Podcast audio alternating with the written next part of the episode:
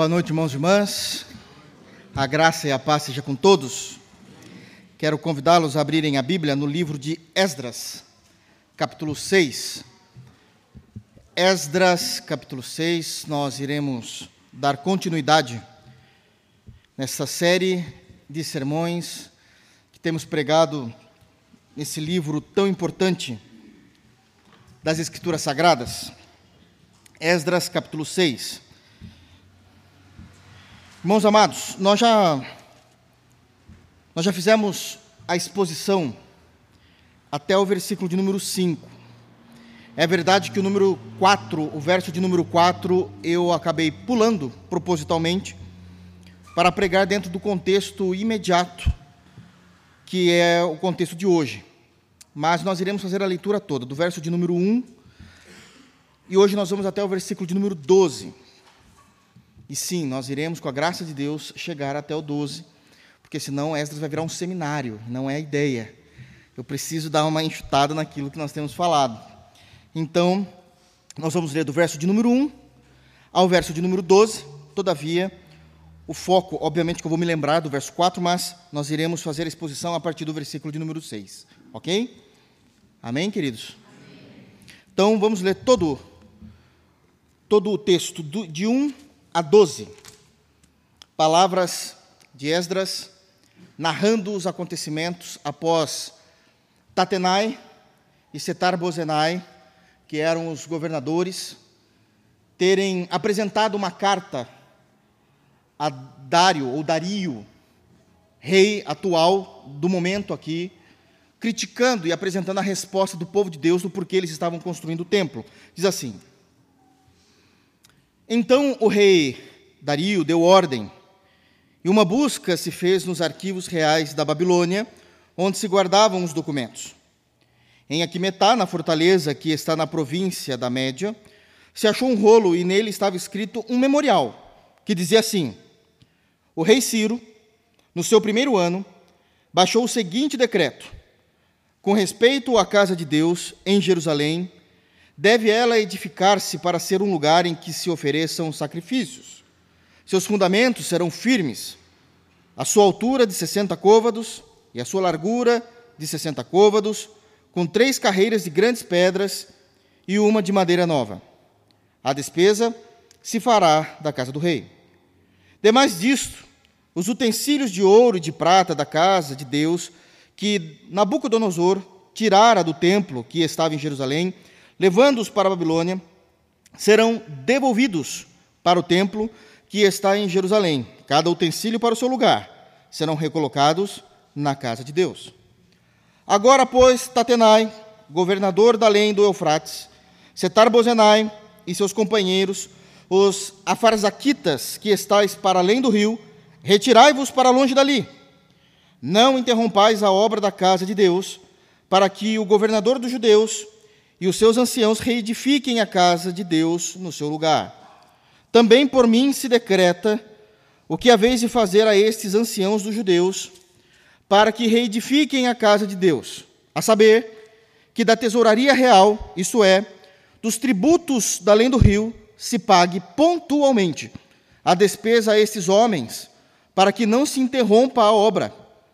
Também se lhes dê, dia após dia, sem falta, aquilo de que houverem mister, novilhos, carneiros e cordeiros, para o holocausto ao Deus dos céus, trigo, sal, vinho e azeite, segundo a determinação dos sacerdotes que estão em Jerusalém, para que ofereçam sacrifícios de aroma agradável a Deus dos céus e orem pela vida do rei e de seus filhos.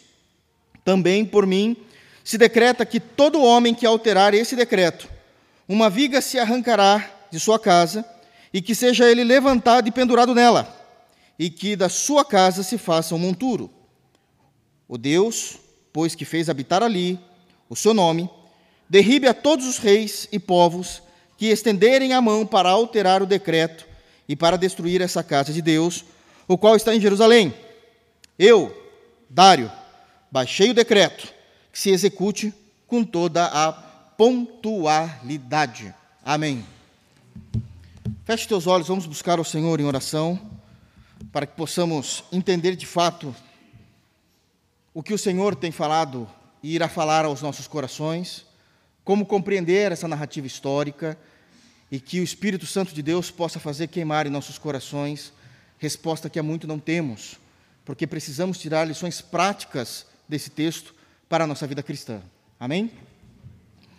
Graças te damos, ó Deus, Deus dos céus, como é apresentado aqui nesse texto, por meio de Jesus Cristo, nosso Salvador e Senhor, Deus absoluto.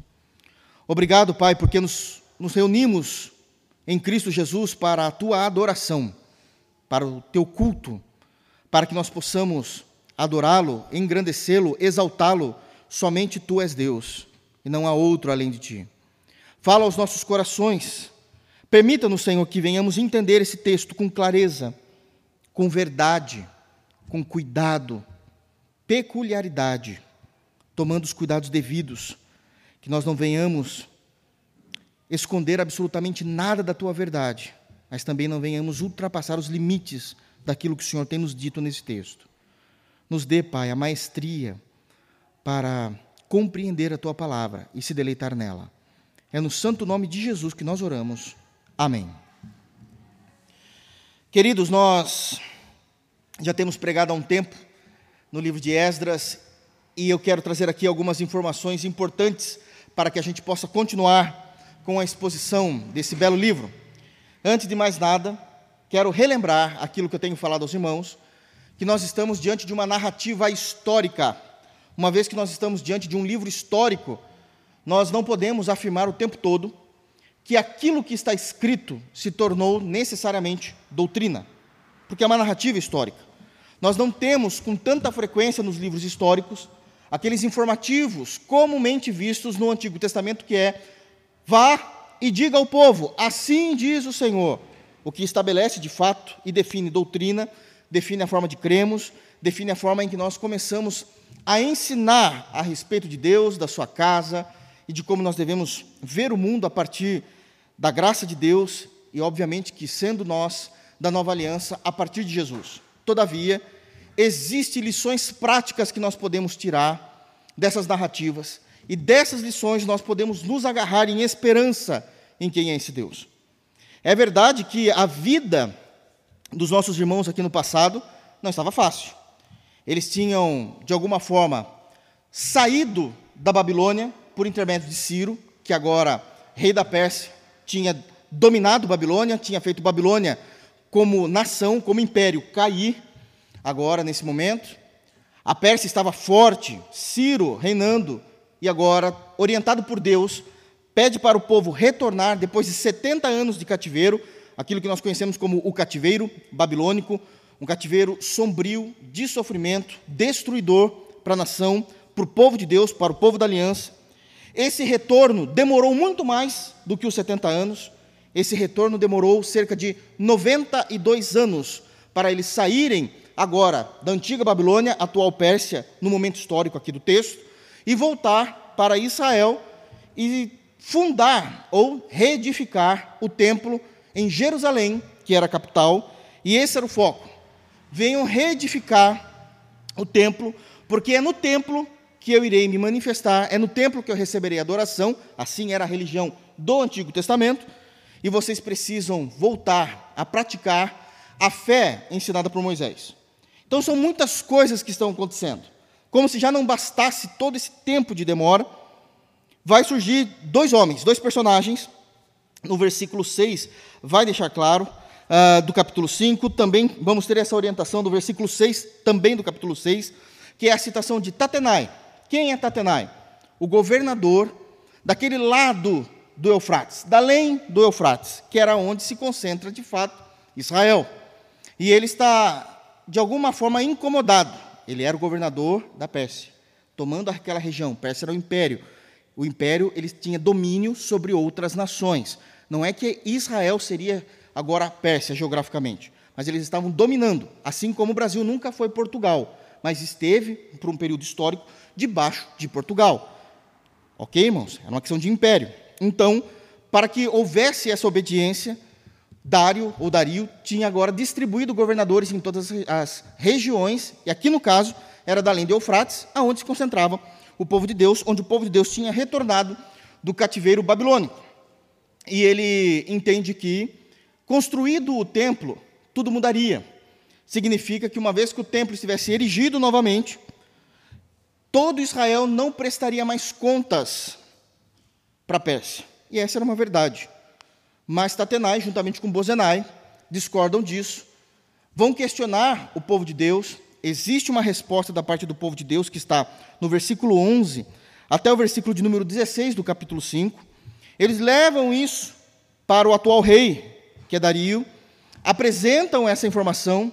Dario vai buscar informações agora na Babilônia. Percebam então que aqui é Pérsia. Só que essas informações tinham sido guardadas ainda nos documentos babilônicos. Se a gente não prestar atenção, a gente não percebe isso.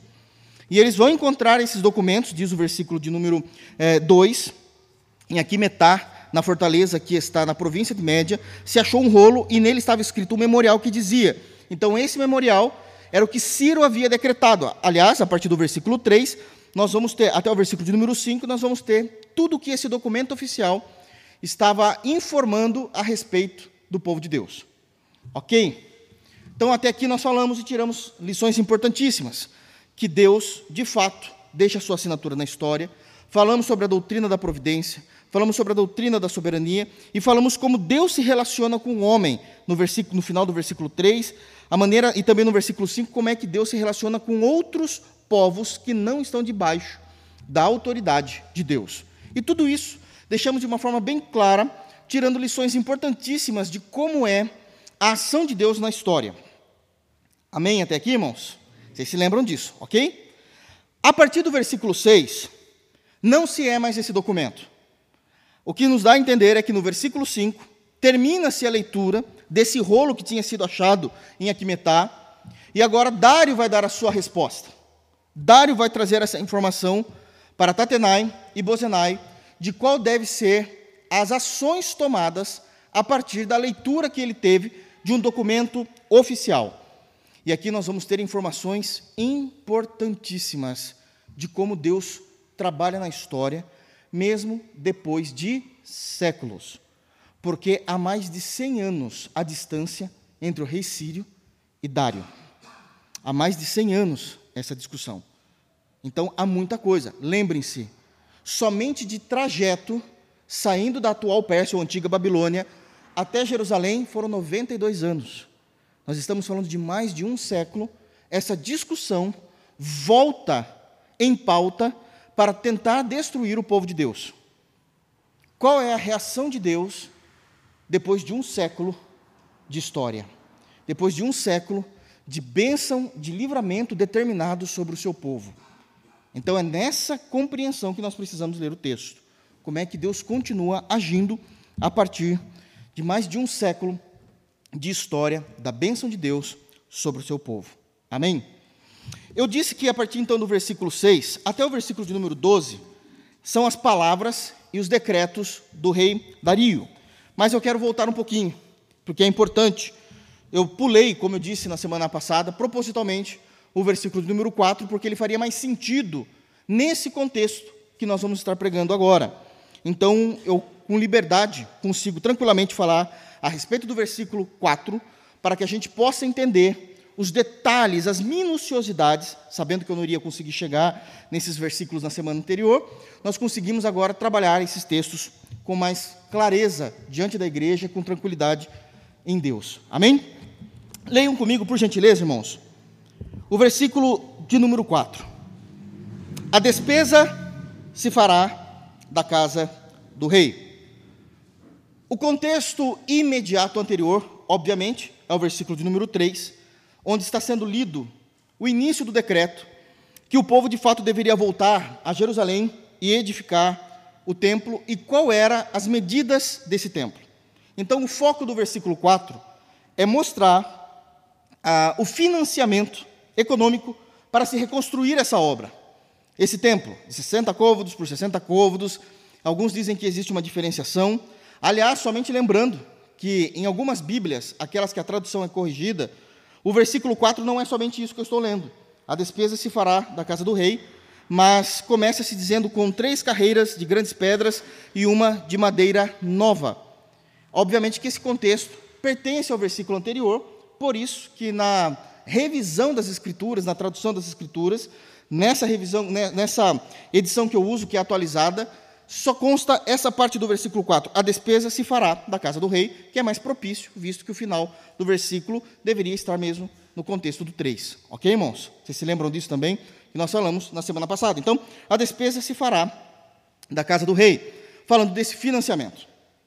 No 5, ele vai falar dos utensílios que devem ser dentro do templo, e já falamos também que Deus revela o seu querer, e não apenas a sua vontade ou sua soberania imediata, mas o seu querer também a outros dos povos. Então ficou aqui faltando o versículo de número 4. E aqui eu já quero tirar uma lição, eu quero ir com muita calma nesse momento. Com muita calma, para que a gente não se precipite a pensar de forma errada. Então, lendo novamente o versículo de número 4, diz: A despesa se fará da casa do rei. O verso 4 ainda continua dentro do documento que Ciro tinha decretado lá no início da invasão e da queda da Babilônia. Da invasão e da queda da Babilônia. E aqui nós temos uma lição que eu vou citar e vou explicar, porque carece de explicação antes de julgamento dos reformados. Ok? Primeira lição que nós temos aqui, então, no versículo de número 4. Deus abençoa o seu povo através de outras gentes. Deus abençoa o seu povo através de outras gentes. É exatamente isso que está sendo dito no versículo 4. A despesa se fará da casa do rei. Qual rei? Ciro. Ciro é rei da onde? Da Pérsia. O que é que a Pérsia tem com Jerusalém? Absolutamente nada, a não ser intrigas, que agora já não existe mais, por ordem de Deus. Então Deus abençoa o seu povo através de outras gentes. Eu sei que, devido ao momento em que nós estamos vivendo, no evangelicalismo de nosso país, essa minha fala pode soar como uma fala neopentecostal, dizendo que Deus vai transferir riquezas de pessoas ímpias para a igreja. Eu não estou dizendo isso. De forma alguma estou dizendo isso. De forma alguma, eu não sou louco. O texto não está falando disso. O texto só está dizendo que Deus abençoa o seu povo a partir de outras pessoas que não fazem parte da comunidade da fé, da comunidade de Deus. Eu sei também que existe um abuso por parte dos neopentecostais a respeito desse princípio divino mas aqui também não é o caso. E aqui eu quero trazer dois destaques que é importantes de como nós devemos crer com exatidão teológica, uma exatidão exegética, sem que a gente venha cometer heresia ou crer em heresia. O que é falado pelos neopentecostais? Que Deus, ele vai tirar dos ímpios e dar aos crentes. Vocês sabem da minha história, sabem que eu sou crente desde pitiquinho. E quantas vezes eu ouvi isso? Que Deus iria tirar dos ímpios e dar para os crentes. E eu sei que eu não estou sozinho nessa. Em algum momento da vida de vocês, vocês já devem ter ouvido isso. Isso é pecado. Não é isso que as Escrituras nos ensinam. Não é essa a informação teológica que nós temos. Então eu quero destacar aqui dois pontos importantes. Primeiro, o que nós acabamos de ler aqui não é doutrina. O que nós acabamos de ler nesse texto é uma narrativa histórica. Doutrina é aquilo que deve ser entendido, crido, praticado ou, se estiver fora da nossa realidade, esperado da parte de Deus. Isso é doutrina. Então, por exemplo, a santificação Santificação é doutrina. Nós precisamos nos santificar. Isso faz parte da responsabilidade humana também. Todavia, existe uma outra doutrina que diz que o Senhor Jesus, no tempo dele, no tempo da Trindade, irá retornar para julgar vivos e mortos. Isso já não depende de nós. Nós não praticamos isso. Nós cremos nisso e esperamos em Deus. O que o texto do versículo 4 está dizendo não está afirmando que Deus irá tirar dos ímpios e dar para o seu povo. O que o texto está dizendo é que Deus pode fazer isso. Então nós não estamos diante de uma doutrina, nós estamos diante de uma narrativa bíblica dizendo que Deus ele pode abençoar o seu povo através de outros povos. E isso já aconteceu anteriormente. Vocês se lembram que quando o povo de Deus saiu do Egito, também levou com eles muitas coisas e não deixou uma única unha no Egito? Moisés disse isso a Faraó: Nós não deixaremos uma única unha daquilo que nós conquistamos aqui na terra egípcia. E Deus abençoou para que eles, de alguma forma, atravessassem o Mar Vermelho, chegassem em Canaã tranquilamente, já tendo como conseguir manter o início de uma sociedade. Mas também já houve situações onde Deus levanta o seu povo para guerrear no Antigo Testamento, é o caso de Jericó, e Deus vai dizer o seguinte: não levem nenhum despojo. Vocês não podem pegar nada. Quem define isso, então, é Deus. Nós estamos aqui num ato de soberania de Deus. Nós precisamos ter cuidado quando nós lemos os textos, para saber se aquilo que nós estamos lendo é uma doutrina da parte de Deus ou uma narrativa histórica dizendo que Deus pode fazer. Vou dar um outro exemplo aqui. Lá no Evangelho, nós temos pregado aos domingos o Evangelho segundo Mateus. E no capítulo 2, fala do nascimento do nosso Senhor.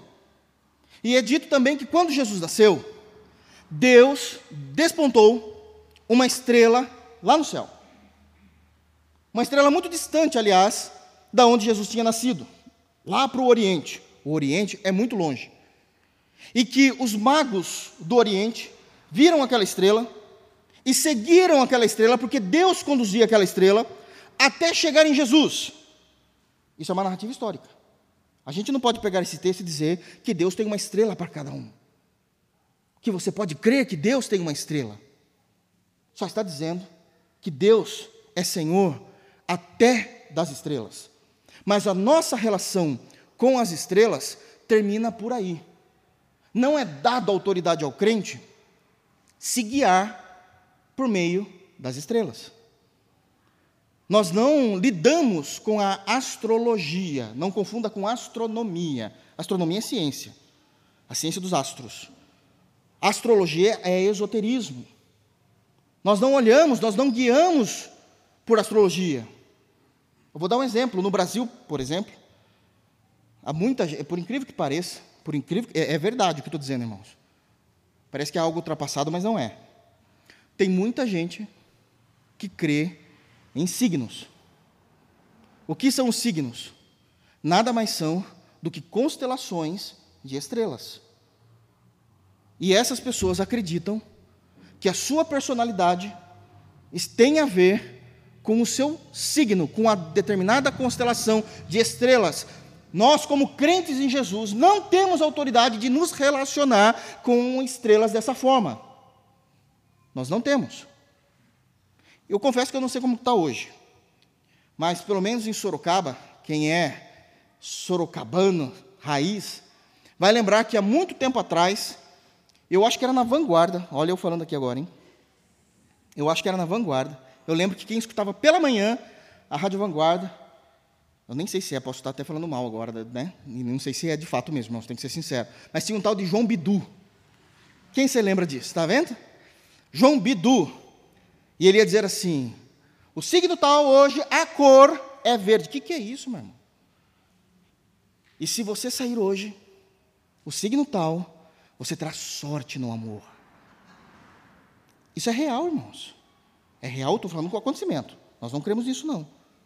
Como é que a gente pode imaginar que uma constelação tem autoridade sobre nós, sobre o nosso futuro? Porque se você sair hoje, você vai ter sorte no amor, que a sua cor que você tem que vestir hoje, ele falava até a roupa, a cor da roupa. Você tem que vestir verde hoje. Isso não tem domínio sobre nós. Isso é esoterismo. Isso é trazer deuses estranhos para dentro da nossa fé. Nós não temos esse relacionamento. Mas você vai dizer, mas Deus usou uma estrela para trazer os magos até Jesus. E alguém pode interpretar, logo, eu posso crer nas estrelas. Existe isso, irmãos, eu sei do que eu estou falando. E eu vou dizer não, porque a gente não pode confundir uma narrativa bíblica com doutrina. Então, esse é o primeiro destaque que nós estamos a entender do que Esdras está dizendo aqui.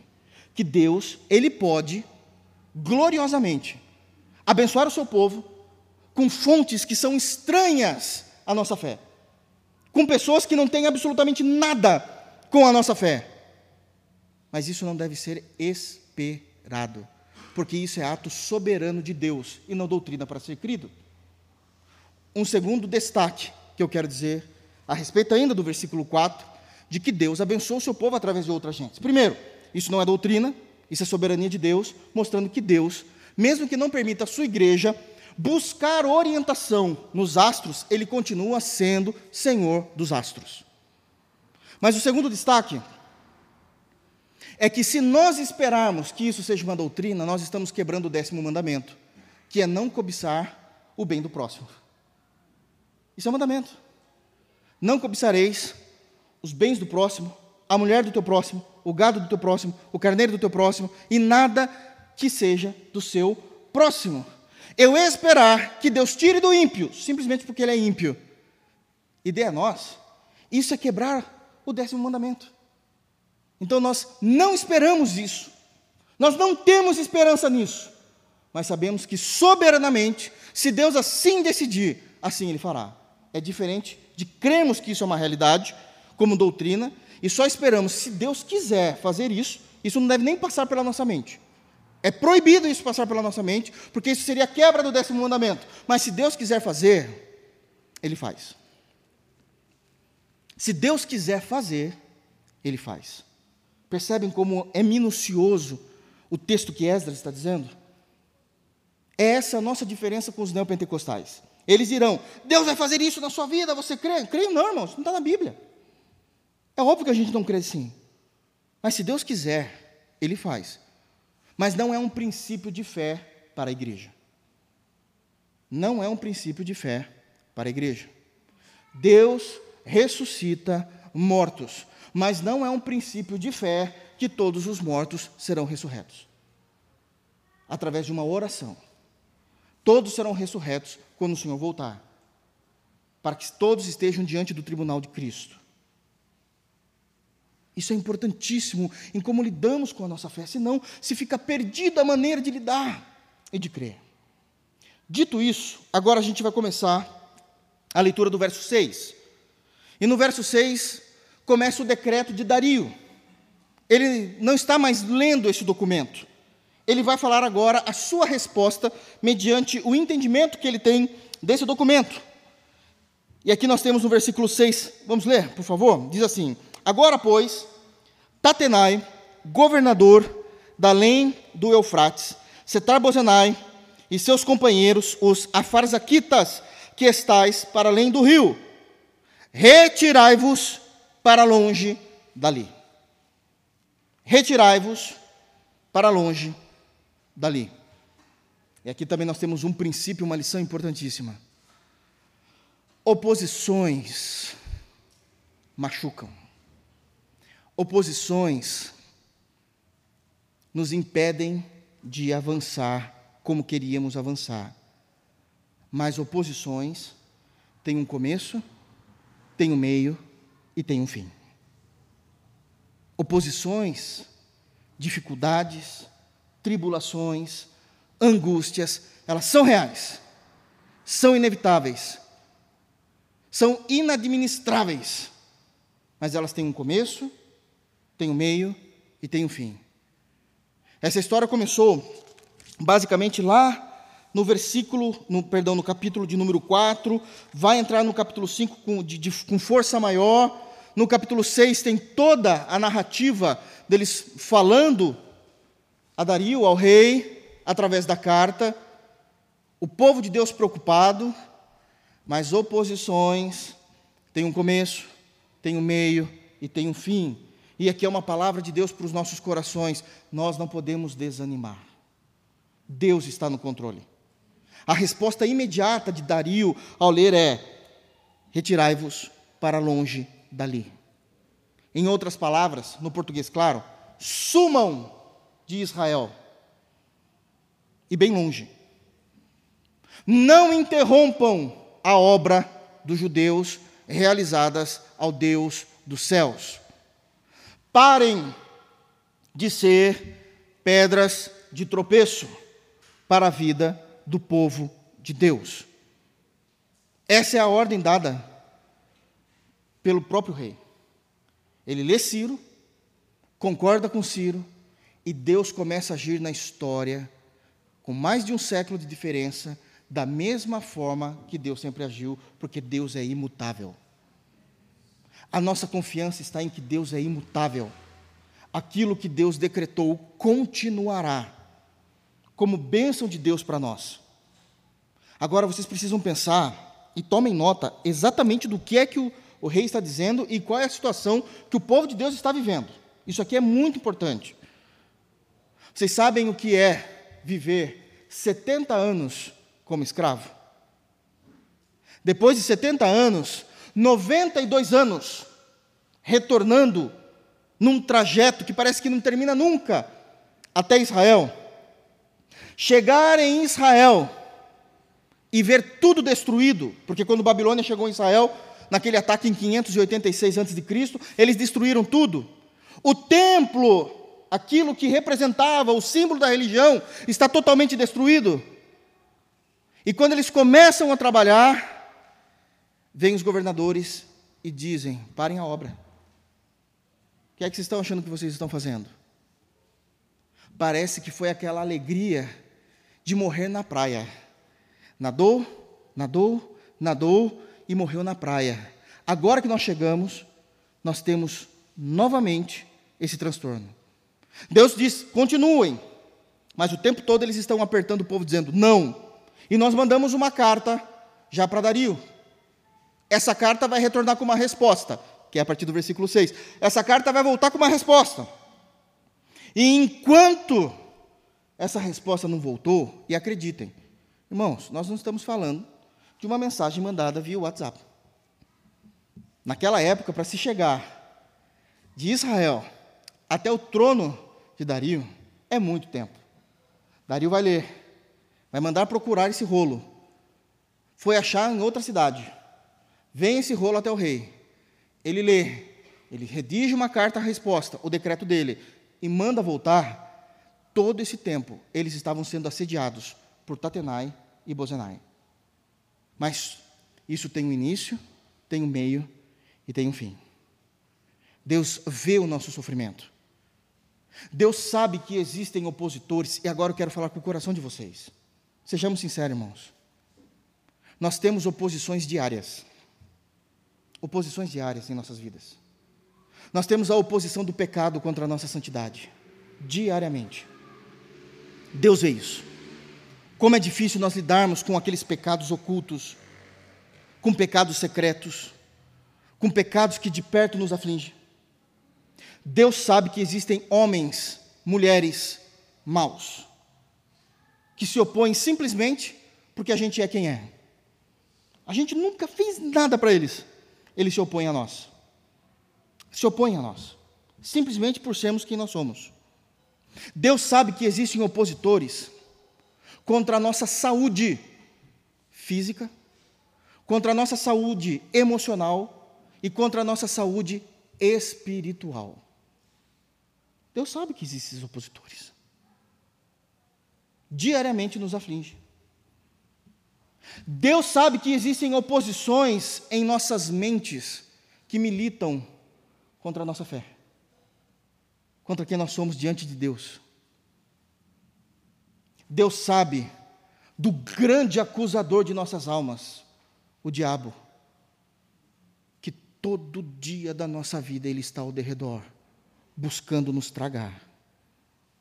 De uma forma ou de outra. Às vezes de uma forma mais voraz, clara, notória, outras vezes se escondendo e é lobo em pele de cordeiro. De forma sensata, equilibrada e vai nos minando. Deus sabe das oposições que muitos de nós temos em nossos trabalhos seculares. Ah, como sabe, como pastor, eu já ouvi muitas vezes em atendimentos dizendo: Pastor, eu não aguento mais o meu trabalho. A oposição é ferrenha. Como é difícil. Aqueles que eram para ser colegas de trabalho têm se levantado contra mim, e de diversas formas, e de formas terríveis. Eu já vi, é que para mim isso é um escândalo, mas eu já atendi um caso de colegas de trabalho que pegavam escondido o celular de um irmão para tentar desbloquear e conseguir arruinar com a vida dele. Já atendi irmãos nessa circunstância aqui na nossa igreja. Na nossa igreja. Isso é seríssimo. Pastor, eu não sei mais o que eu faço. E lá vamos nós atendermos de acordo com os princípios bíblicos, dando uma orientação sadia. Mas Deus conhece as dores do seu povo. Desde a antiguidade, Deus já ouvia o clamor do povo no Egito. Deus ouvia o clamor do sofrimento por causa de um único homem que tinha traído Deus, pegado uma capa, uma barra de ouro e prata de Jericó e escondido debaixo do tapete da sua tenda. Mas Deus ouviu o clamor do seu povo. Deus ouviu o clamor dos profetas pelo seu povo. Cristo conheceu as nossas dores. Cristo conheceu as nossas dores, conhece as nossas oposições. E o que o Senhor está fazendo por meio de Dario é trazendo bonança sobre nossas vidas. Agora, uma coisa que nós precisamos saber lidar com isso é com a bonança. É verdade. O texto diz no final do versículo 6: Retirai-vos para longe dali. O que o rei está dizendo é: vocês não vão apenas deixar de ser um impeditivo e de ser uma pedra de tropeço na vida do povo de Deus. Vocês, opositores, se afastarão totalmente deles, estarão longe deles. E nós podemos viver a bonança de Deus em nossas vidas. E eu também quero trazer uma palavra para o seu e para o meu coração. Existe a paz de Deus como bênção de Deus para nós, irmãos. Eu já falei, por ser cristão desde criança, eu, eu, eu cresci, muitas das vezes, não sempre, mas eu cresci muitas das vezes com medo da paz de Deus sobre a minha vida. Porque eu ouvi muitos líderes dizendo: se você estiver em paz, é porque alguma coisa está acontecendo de ruim na sua vida. Alguém já ouviu isso? Cuidado, hein? Cuidado com os momentos de bonança. Isso significa que você não está muito bem com Deus, não.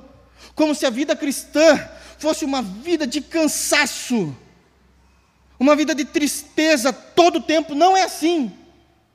Deus tem delícias por meio de Cristo, a sua igreja. Deus tem um descanso para nós. E nós precisamos saber vivenciar a bonança de Deus. E aqui eu também quero deixar um destaque importante. Cuidado com a bonança de Deus. Ela é bênção de Deus. Aliás, o texto diz que as bênçãos de Deus não nos acrescentam dores. A gente está tranquilo com relação à bonança de Deus sobre nós. O problema não é a bonança. O problema é como nós reagimos na bonança. Depois de um momento de grande bonança, daquela fúria do mar, que nos levou para frente e para trás o tempo todo, e aí Deus nos tira e nos faz respirar aquele fôlego maravilhoso, qual é a tendência do crente? Baixar a guarda. A gente baixa a guarda. A gente parece que tira a armadura de Deus. A gente já não toma muito mais cuidado com o capacete da salvação, com a couraça da justiça, com a sandália do evangelho da paz, com a espada da palavra de Deus, com o escudo da fé. A gente baixa a guarda. E é ali que a gente dança. O texto diz que, de Efésios 6, que quando nós vestimos a armadura de Deus, a gente precisa permanecer inabalável. Nós vamos viver a dádiva de Deus, mas se mantenha inabalável. Se mantenha em posição, porque o diabo continua ali. A maldade continua ali. Vocês se lembram da tentação de Jesus? Tanto no texto de Mateus como no texto de Lucas, nós temos três apresentações de três tentações de Cristo. Três tentações. Depois da terceira tentação, Jesus expulsa o diabo. Jesus é como que aprovado naqueles 40 dias de tentação, mas o texto é claro. E o diabo esperou o momento oportuno. Não acabou ali. Ele voltou. E precisamos nos precaver. Precisamos nos precaver. Amém? Continuando, versículo 7. Então, primeiro é: retirai-vos para longe dali. Continua o decreto de Dario. 7. Não interrompais, prestem atenção, isso é muito importante. Não interrompais a obra desta casa de Deus, para que o governador dos judeus e os seus anciãos reedifiquem a casa de Deus no seu lugar. Uma outra lição que nós tiramos do versículo de número 7. Uma lição importantíssima. A restauração de Deus contempla uma nova fase na vida do seu povo. A restauração de Deus sobre cada indivíduo, sobre a igreja, na história, ela contempla uma nova fase. Eu já disse. Olhe para a situação de Judá, daqueles que retornaram da Babilônia, e Deus vai dar uma nova fase para eles. Sabe o que isso significa? Que em Israel, quando eles retornam de Babilônia, para nós isso é tão óbvio, mas para eles não, não era nem realidade. Mas quando eles retornam para Israel, eles têm uma família. Eu não estou falando da família da nação, não. Eu estou falando da família nuclear mesmo. Estou falando do marido, da esposa e dos filhos. Porque, como escravos, eles não viviam em família, eles eram separados. É uma nova fase da história. Eles voltam a se abraçar. A família volta a dormir debaixo do mesmo teto. Aquilo que você faz todo dia na sua casa, que eu faço todo dia na minha casa, para eles é bênção, para eles é milagre. Isso é uma nova fase. O marido dizendo: Eu vou dormir do lado da minha esposa. A esposa dizendo: Eu vou dormir do lado do meu esposo. Os filhos dizendo: Eu vou dormir na mesma casa que meus pais. Deus restaura a economia da cidade. Sem economia ninguém vive, ninguém come, ninguém produz. É impossível existir existência sem economia. É impossível. Não vamos negar, irmãos. Ninguém vive de sol. Precisa haver uma economia segura, estável, inclusive para fazer projetos no futuro. Numa economia instável, como é que você faz? Como é que a gente faz alguma coisa? Basta ver que a gente está em ano de eleição e ninguém está investindo nada no país. Por que, que ninguém investe? O que, que vai acontecer em outubro? A gente não sabe. Os grandes empresários não investem, as grandes empresas, está tudo muito cauteloso, a gente não sabe. Ainda estável. Sai o resultado das eleições, as coisas começam a caminhar, porque agora existem estratégias de como se imaginar o que se pode fazer. Isso é óbvio, isso sempre existiu. Deus restaura a economia do seu povo. Deus restaura a cultura é que o brasileiro não é muito chegado em cultura, não liga tanto. Mas para Israel, a cultura deles, que veio do próprio céus, através das leis de Deus, fala para um judeu que era crente em Deus, que nunca mais cultuou a Deus em Babilônia, dizendo: agora eu posso cultuar, agora eu posso me vestir como um judeu, não como um escravo, agora eu posso escolher a minha roupa, e não a roupa que Babilônia escolhia para mim. Agora eu posso, com a graça de Deus, comer o que eu desejo e não o que colocam no meu prato. Deus trazendo uma nova vida para eles. Para eles. E uma vez que Deus restaura a família, economia e cultura, Deus está trazendo um novo fôlego de vida. É isso que o texto nos diz. E assim somos nós. Quantos de nós já nos disseram, Senhor, eu preciso de uma nova vida. Eu preciso de um milagre de Ti. Muitas das vezes que eu já ouvi também alguns irmãos, e eu sei disso, eu sei como é difícil, porque eu já vivi isso também. É dizendo, Senhor, eu preciso de uma segunda chance.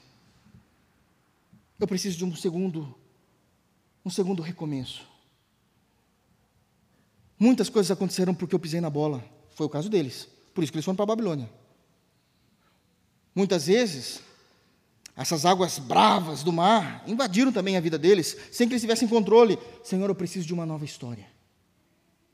Eu não sei por onde começar. E é só um milagre de Deus para restaurar a nossa existência, para restaurar quem nós somos, para voltarmos a ter uma família. Muitas das vezes, crentes precisam de um milagre de Deus para que a família possa continuar. Crentes precisam de um milagre de Deus para ter o mínimo da dignidade de uma economia dentro do lar. Crentes precisam do milagre de Deus para ele voltar a ser quem ele era. Talvez a sua própria cultura familiar foi destruída por um erro ou por aquilo que lhe sobreveio.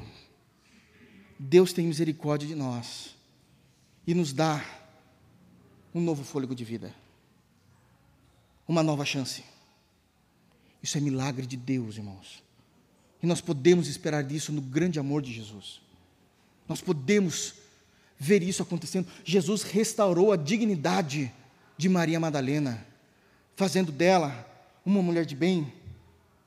De Jesus Deus restaurou a dignidade daqueles dois endemoniados de Gadara, colocando eles de novo numa vida social. Não viviam mais de noite se debatendo, se jogando na água e no fogo para se matar num cemitério escuro. Jesus restaura. Jesus restaurou o ministério de Pedro. Tu me amas? Eu te amo, Senhor. Apacenta as minhas ovelhas. Só Jesus pode fazer isso. Só Jesus. Jesus está restaurando e trazendo um novo fôlego de vida para um povo que não tinha um templo para adorar, uma família para viver, um dinheiro para comer. Somente Jesus pode fazer isso. Continua, verso 8. Ainda nos decretos do rei Dario diz: também por mim. Irmãos, olha que coisa maravilhosa. Também por mim se decreta o que haveis de fazer a estes anciãos dos judeus, para que reedifiquem a casa de Deus, a saber, que da tesouraria real, isso é, dos tributos da linha do rio, se pague pontualmente a despesa a estes homens, para que não se interrompa a obra. Enquanto que no versículo, notem isso, no versículo de número 4, isso daqui é um memorial, é um decreto de Ciro.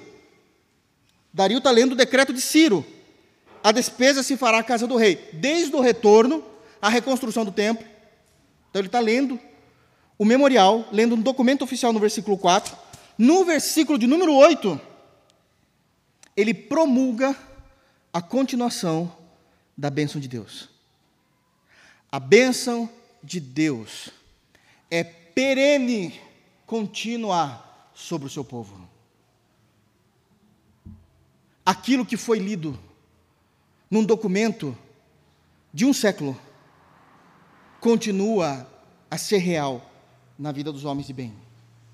Não existe um único momento da história do povo de Deus que Deus deixou de abençoar o seu povo por deixar de abençoar. Não existe um único momento da história do povo de Deus que Deus decide em seu trono dizer: nesse momento da história, meu povo tem sido fiel, mas tem sido muito fiel. Tem sido muito fiel. Eu vou parar de abençoar. Não vou fazer mais isso.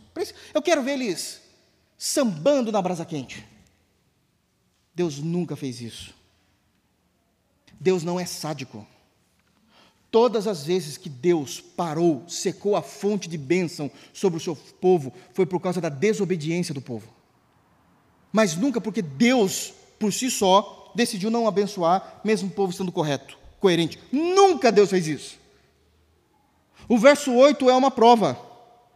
Eles estavam, obviamente que existem os pecados diários, aqueles pecados que não precisam ser levados em conta no sentido de trazer um juízo sobre a nação. Mas eles estavam caminhando bem. Já fazia um século. Deus falou: continua. Continua abençoando. E como é que isso vai se fazer? Daquela região de Israel existiam outras nações. Não se esqueçam que nesse momento da história, o reino do norte, o reino do norte já tinha sido destruído. Dos judeus que sobraram do reino do norte, eles passaram a blasfemar contra Deus e começaram a se casar com os assírios. Qual é o resultado do casamento de judeu com assírio? Samaritanos. Eles se opunham ao povo de Deus, que ainda tinha o seu pedigree, que era o povo do Reino do Sul, que não tinha se misturado com nenhuma tribo, porque era proibido até então esse casamento misto com outras nações, com foco no nascimento de Cristo. É só por causa disso. Depois disso, está liberado casar com pessoas de outras nacionalidades, não tem problema nenhum. Mas naquele momento da história, Deus estava guardando porque a tribo de Judá, principalmente, não podia se contaminar. E viria da geração e da descendência de Davi. Então tinha todo um, um, um projeto redentor, só por causa disso. Mas os samaritanos, que era uma mistura, um povo mestiço, aliás, nós não somos quase, né? Mas os samaritanos, que eram um povo mestiço, começaram a perseguir os judeus começaram a inferir contra os judeus. E eles também queriam que essa obra parasse. Eles queriam destruir. E tinha também. Você acha que Bozenai e Tatenai estavam felizes por isso? Olha o que o rei está dizendo. Não estavam felizes. Então existiam muitos povos que pagavam esses tributos ao rei da Pérsia. Essa região que no texto é chamado de da além do Eufrates. Está lá distante. E Dario diz assim: Bom, desses impostos, está falando para Tatenai ainda, que era o governador, que tinha o imposto. Você vai tirar uma parte pontualmente, e você vai lá e vai dar para os judeus, para eles terminarem a obra. É Deus mantendo a bênção sobre o teu povo. Não importa quanto tempo se passe, Deus é fiel. Se Deus falou, Deus vai cumprir. Há esperança há esperança para o povo de Deus, porque se Deus falou, Ele vai cumprir. Nós nos agarramos a essa verdade. Continuando o texto, e aqui é maravilhoso. Também se lhes dê, dia após dia, sem falta, aquilo que houverem mister ou necessidade: novilhos, carneiros e cordeiros, para holocausto ao Deus dos céus, trigo, sal, vinho e azeite, segundo a determinação dos sacerdotes que estão em Jerusalém. Eu disse, irmãos, no versículo de número 7, que a bênção de Deus traz uma nova fase na história do seu povo. E nessa exposição do versículo 7, eu acabei de dizer isso, que Deus restaurou a família, Deus restaurou a economia, Deus restaurou a cultura desse povo. Mas uma coisa que eu não disse que é importantíssimo, porque está no versículo de número 9, é que Deus, Ele provê os recursos e restaura também. Ele provê os recursos e restaura a vida espiritual. A fé. A fé. Percebam o que Dario está dizendo no comando da autoridade de Deus. O templo vai ser reerguido. Haverá, de alguma forma, o custeamento financeiro, a liberação financeira para isso. A economia irá bem. O templo será erigido. Vocês irão trabalhar. Vocês irão reconstruir suas casas, sua família e sua cultura. Essa é a bênção perene, de acordo com o versículo 8. Deus continuará fazendo isso, ou seja, a bênção perene vem sobre o seu povo. Aí é como se Deus colocasse uma vírgula na história e escreve o verso 9. Mas eu não vou restaurar somente isso. Eu vou restaurar, ou eu vou prover o necessário para a vida espiritual, para a vida de fé. Percebem o que Deus está fazendo? Vocês querem bênção? Eu vou abençoar. Eu sou um Deus de amor. Deus disse numa outra oportunidade, através de vários profetas, mas Jeremias ele vai dizer isso também, que com amor eterno eu te amei. Se referindo ao seu povo, ao povo eleito. Eu te amo. Eu vou cuidar de você. Eu vou prover você. mas não parem na vossa fé. Eu também vou prover os animais. Esses animais não eram para a área pecuária. Leia o que o texto está dizendo. Não era para deixar eles ricos. A moeda da época também era os animais, né? Eram os bens que se tinham. Não é isso que o texto está dizendo. Também se lhes dê dia após dia. Não está se referindo a dar um tanto de animais e a partir dali você administra, como um pastor as ovelhas, ou ali o seu rebanho de bois, o boiadeiro ali, os bois, para que vocês tenham economia. Não. É dia após dia com um objetivo. Qual o objetivo de todo dia ter um animal desse na sua casa? Vocês vão no templo e me oferecem. Está no texto. Dia após dia, o necessário: novilhos, carneiros e cordeiros para holocausto ao Deus dos céus. São coisas que caminham juntas. Deus sabe o como nós precisamos da provisão dele para a gente viver, no mínimo com dignidade nesse mundo. Deus sabe. Ah, se sabe. Sabe ao ponto da própria Bíblia chamar esse Deus de Deus do ouro e da prata. Deus sabe disso. Mas Deus sabe também que nós precisamos manter a nossa fé. Deus não é aquele Deus que abençoa para você nunca mais voltar a ter vida com Ele.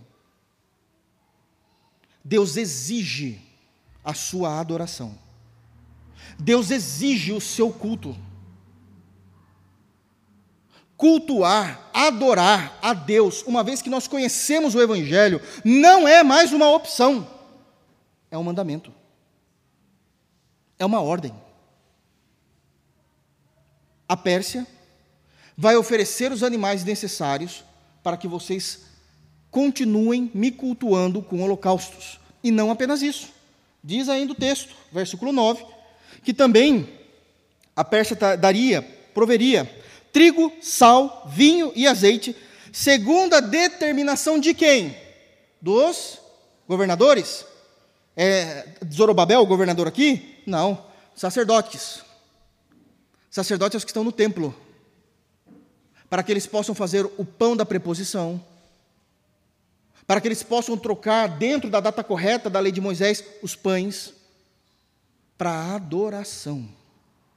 Holocausto era o pedido de perdão do povo. Era o pedido de perdão do povo. Agora, o azeite, o trigo, são sacrifícios de aroma agradável. Eram as ofertas de gratidão a Deus. Isso é adoração. Arrependimento, pedido de perdão e agora oferta de gratidão pelo perdão que nós recebemos de Deus. Isso é vida cristã. Isso é vida cristã. Isso significa que Deus vai prover ao seu povo. Deus vai prover os recursos para nós sermos crentes em Jesus. Ele já proveu. O maior recurso, seu filho, Jesus. Ele é o grande holocausto, ele é o grande cordeiro de Deus que foi imolado, ele é a nossa Páscoa. Jesus já foi provido. A partir disso, Deus não precisaria fazer mais nada. Seria louco um crente dizer que ele precisa de algo mais do que Jesus para servi-lo. E ainda assim, o Senhor nos provê com mais recursos. O Senhor nos deu lugar, fez a sua igreja, levantou homens de Deus, tem salvado um povo santo e em comunidade nós devemos adorar. Mas às vezes nós não precisamos de recurso, não porque já temos recurso. Às vezes a gente precisa de restauração da nossa frieza. A gente precisa ser restaurado espiritualmente. E Ele provê essa restauração. Ele provê. Aliás, o templo já estava sendo erguido. O que precisava era o povo de Deus tomar uma atitude e começar a adorar. É a restauração. E em Jesus nós temos o Deus que levanta o caído, que alegra aquele que está conturbado de coração e que aviva aquele que se perdeu na fé. Somente em Jesus nós temos o Deus que levanta, que alegra e que aviva a nossa alma. E é Deus se lembrando de nós. Deus se lembrando de nós. Deus é o Deus que não apenas restaura a nossa família, a nossa economia, a nossa identidade, a nossa cultura, mas Deus, ele provê e restaura a nossa fé. Verso 2: Para que ofereçam sacrifícios, 10, né? Para que ofereçam sacrifícios de aroma agradável ao Deus dos céus e orem pela vida do rei e de seus filhos. A lição aqui é clara. Deus fez tudo isso. Trouxe o povo de volta. Deu tempo. Proveu o financiamento. Restaura a fé. E ele faz tudo isso para a sua glória. Para a sua adoração. Mesmo, como é difícil isso, mesmo no meio dos maiores mares revoltos que nós possamos enfrentar na nossa vida, o Deus Trino continua sendo o centro da nossa existência. Tudo é feito para o louvor da Sua glória. Tudo é feito para o louvor da Sua glória. Verso 11: Também por mim, Dario continua, se decreta que todo homem que alterar esse decreto, uma viga se arrancará da sua casa, e que seja ele levantado e pendurado nela, e que de sua casa se faça um monturo. Um decreto, uma lição que nós temos aqui no 11, um decreto contra a desobediência a Deus. Na minha tradução atualizada, eles foram mais cautelosos, simpáticos, quando diz que aqueles que não obedecerem esses decretos, e aqui está se falando tanto de Samaria, como também do povo da Pérsia, tá? Que estavam ali bravos com a construção do templo, não queriam abençoar financeiramente, principalmente Tatenai e Bozenai, não queriam deixar de ser pedra de tropeço e principalmente nem pisar na região de Israel, longe dali, diz o texto. Vocês se lembram disso? Isso para eles é uma afronta. Mas aqueles que desobedecerem essas ordens, aqueles que desobedecerem essas ordens, a pessoa que desobedeceu receberá um juízo, um castigo, é uma lei contra a desobediência. Porque de alguma forma aquela lei foi transgredida. Qual é a punição? Geralmente as casas naquele período, é muito antigo aqui a gente está falando, né? período de Esdras, é muito antigo, as casas eram de madeira. Vai até a casa do cidadão que descumpriu a lei, vai tirar uma tábua e vai ser empalado nessa tábua. Todo mundo sabe o que é ser empalado, né? Sim. Ser empalado é ser introduzido pela parte de trás com uma lança que é feita com essa madeira da casa até sair pela boca, para que todo mundo veja que ninguém desobedece o Deus de Israel. Essa é a punição. Em outras palavras, numa aplicação desse texto, desobedecer a Deus é comprar uma guerra que já está perdida. Desobedecer a Deus é querer brigar como um touro bravo contra aquele que tem um aguilhão para nos machucar, para nos perfurar. Mas não é apenas brigar contra Deus, é perder a guerra, e uma vez que a guerra é perdida, é ser julgado por Deus. É loucura desobedecer ao nosso Deus. Ai desses homens, aqueles que conhecem o Evangelho e aqueles que não conhecem que afrontam a pureza moral de Deus, que afrontam o poder de Deus, que afrontam a santidade de Deus, que afrontam os mandamentos de Deus. Ai desses homens! Um dia serão julgados pelo Deus Todo-Poderoso. E o juízo de Deus será terrível. Eu sei que para nós já é terrível a imagem, o pensamento de alguém ser empalado. O juízo não é mais esse. O juízo é uma eternidade de sofrimento, de dia e de noite, e não terá fim. Ai destes. Verso 12. O Deus, pois, que fez habitar ali o seu nome, derribe ou derrube a todos os reis e povos que estenderem a mão para alterar o decreto para destruir essa casa de Deus, o qual está em Jerusalém. Eu, Dario, baixei o decreto que se execute com toda a pontualidade. Uma lição óbvia que nós temos aqui. O juízo de Deus antecede o seu aviso divino. O seu aviso divino.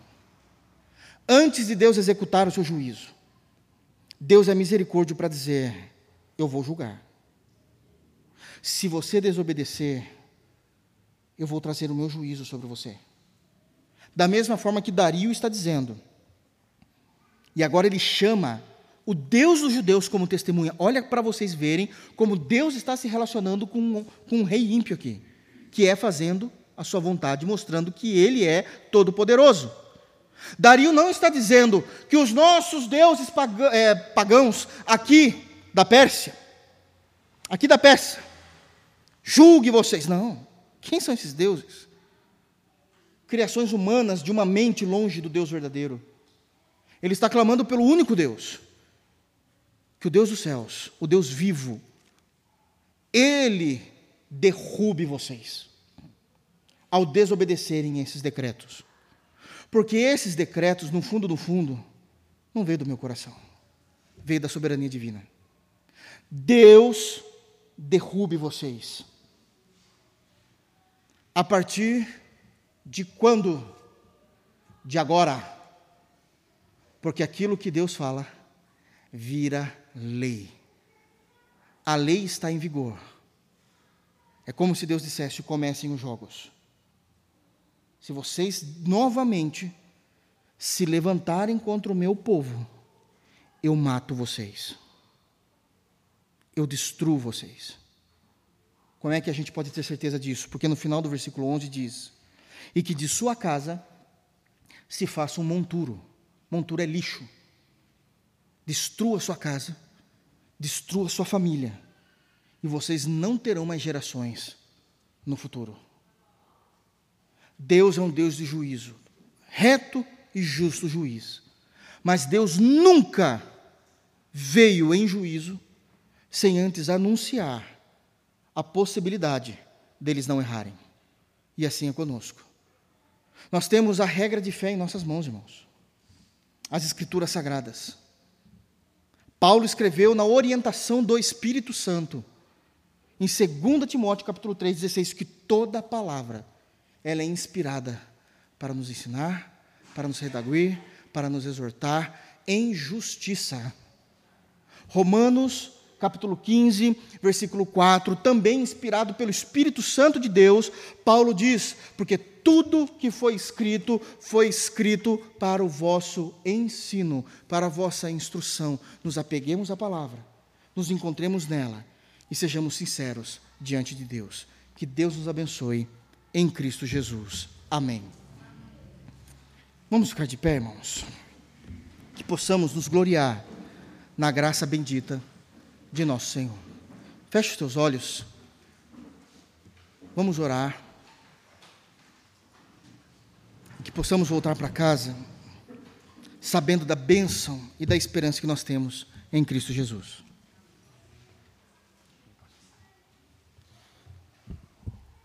Vamos orar, irmãos. Pai Santo, nosso Deus, nosso Criador, nosso sustentador e nosso Redentor. Viemos a Ti por meio de Jesus, o Teu Santo Filho, nosso Senhor e Salvador. Agradecer pela Tua palavra, Deus. O Senhor fala pelas Escrituras e nós estamos alegres aqui, porque, Senhor, como é bom saber que nós estamos neste mundo de tanta dificuldade, lágrimas, dores, mas que o Senhor nos dirige e governa as nossas vidas. E que o Senhor também nos dá bonança. Senhor, dá-nos a graça de, no momento das tribulações, saber que elas têm um começo, um meio e um fim. E que o Senhor administra todo esse tempo. E que podemos descansar no Senhor. E dá-nos a graça de quando estivermos na bonança, mantermos-nos firmes na armadura do Senhor, para que nós possamos em Cristo, por meio da fé, no poder do Espírito, continuarmos seguindo o Senhor, independente da circunstância. Ajuda-nos em tudo, Pai. Santifica a nossa vida para o louvor da tua glória. Leva-nos em paz para a nossa casa, nos guarda, nos livra do mal, nos livra da tentação, nos livra do pecado e nos conforma com a imagem de Cristo. Nós oramos a Ti em nome do Senhor Jesus. Amém. Que a graça de nosso Senhor Jesus Cristo